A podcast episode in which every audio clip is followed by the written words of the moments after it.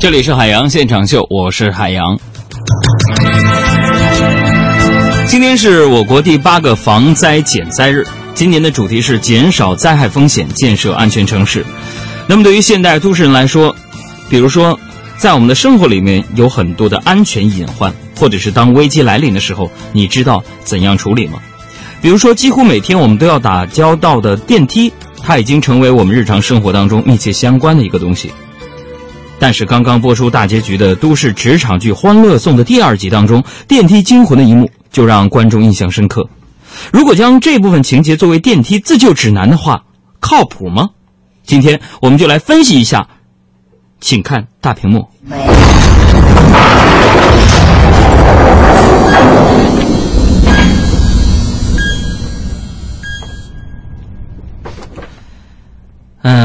说来呀，这点儿够背的。五个人刚上电梯，就发现电梯出事儿了。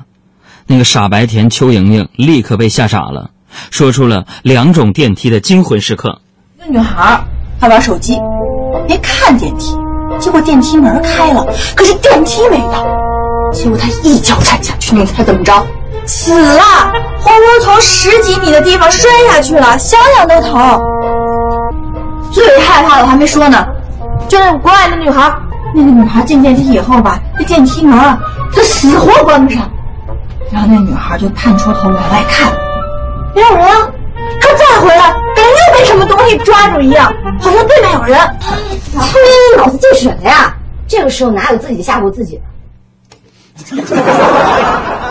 很多人担心电梯在运行过程中突然下坠，但事实上，虽然电梯下坠是经常遇到的一种故障。但电梯，并不是真的下坠了。电梯下坠一般有两种情况：第一，电梯运行过程中急停，一般这种都是因为运行过程中安全回路或者门锁回路断开，造成电梯停止，乘客会感觉腿发麻，其实是电梯紧急停止造成的。这第二，电梯运行过程中出现故障，并自动回到基站复位。而被大部分人误解的电梯掉下来，这种情况发生的概率和买彩票中五百万的概率差不多。哎呦我的妈呀！你真的吓死我了！所以呢，大家也不要自己吓唬自己。遇到这种情况，我们得学学这个樊妹妹，是吧？她镇定地拨打了物业的电话。啊，物业吗？我和我屋里的两个姐妹被困在电梯里了。啊，还有二十二楼的其他两个业主。好，请你们耐心等待，我马上联系维修电梯的工人过来。快点儿！不过，面对着电梯一而再、再而三的震动下坠，这个樊妹妹也 hold 不住了。这时候，科学女青年安迪要出场了。干嘛呀？我们现在十六楼，必须把下面每一层都摁住。这样的话，就算电梯急速下滑，也可能因为恢复制动而停下来。也就是说，我们会有十六次获救的机会。可事实上，如果电梯在运行，而且楼层按钮有用的话，说明电梯根本就没坏。在不清楚电梯发生下行超速故障的具体原因时，电梯有工作制动器、限速器、安全钳等防止轿厢超速的保护装置，乘客也不必惊慌。当然，安迪每层都按的做法也是不无道理。咱们再接着往下看。你们现在听我说。电梯里本来就缺氧气，我们已经在里面待了十几分钟了，所以不要再说话了，保持体力，平稳呼吸，OK。那么问题来了，各位，请回答：被困在电梯里会窒息而死吗？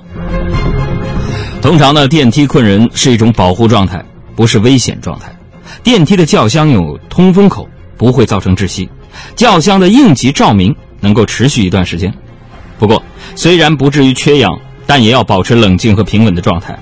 不要采取过激的行为，比如焦灼不安的乱蹦乱跳。万一电梯真的摔下去，咱们都不会死的。到时候你们都听我的，只要电梯马上落的时候，我们大家一起跳。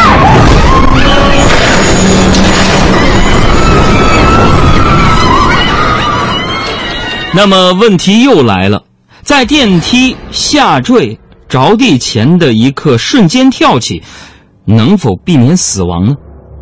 首先。你跳不起来，因为需要克服电梯下坠的重力。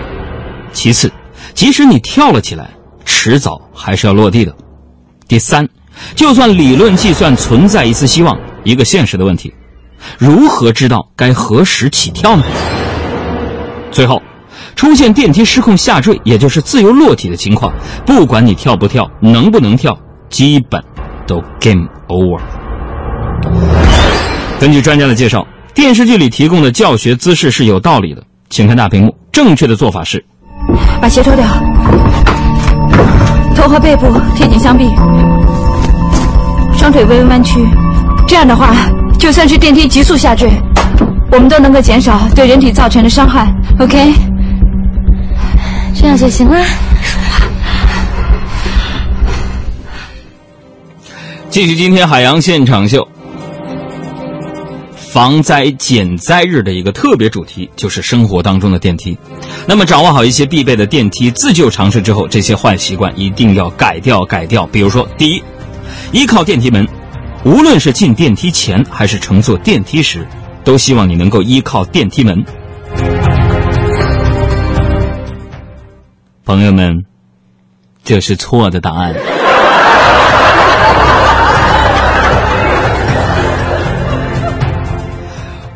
论是进电梯还是乘坐的时候，电梯门如果倚靠它，这是错的。那么第二个错的是什么呢？就是进电梯前门打开了就着急进去，这也是不对的。第三就是用手挡门扒门，错。第四，当电梯门快关上时强制冲进电梯也是错。第五，乘坐超载电梯，在电梯轿厢内嬉戏玩耍、打闹跳动，错。第六，电梯出现故障，贸然通过撬、扒、踢门的方式自行脱困，错。第七，在电梯轿厢长时间逗留，用手脚去挡电梯门，错。同时还要特别提示大家，以下情况是不能乘坐电梯的：电梯所在大楼发生火灾时，禁止搭乘电梯逃生，应该采用消防通道疏散。发生地震时会造成电梯损坏，影响电梯的安全使用，禁止企图搭乘电梯逃生。另外，楼层跑水，比如说大楼水管爆裂的现象出现，水流会流入井道，不能使用电梯。最后，正在进行维修检验的电梯不能使用，会发生人员伤害的事故。千言万语汇成一句话：做好科学防范，才能平安出行。只要你平安回来，就够浪漫。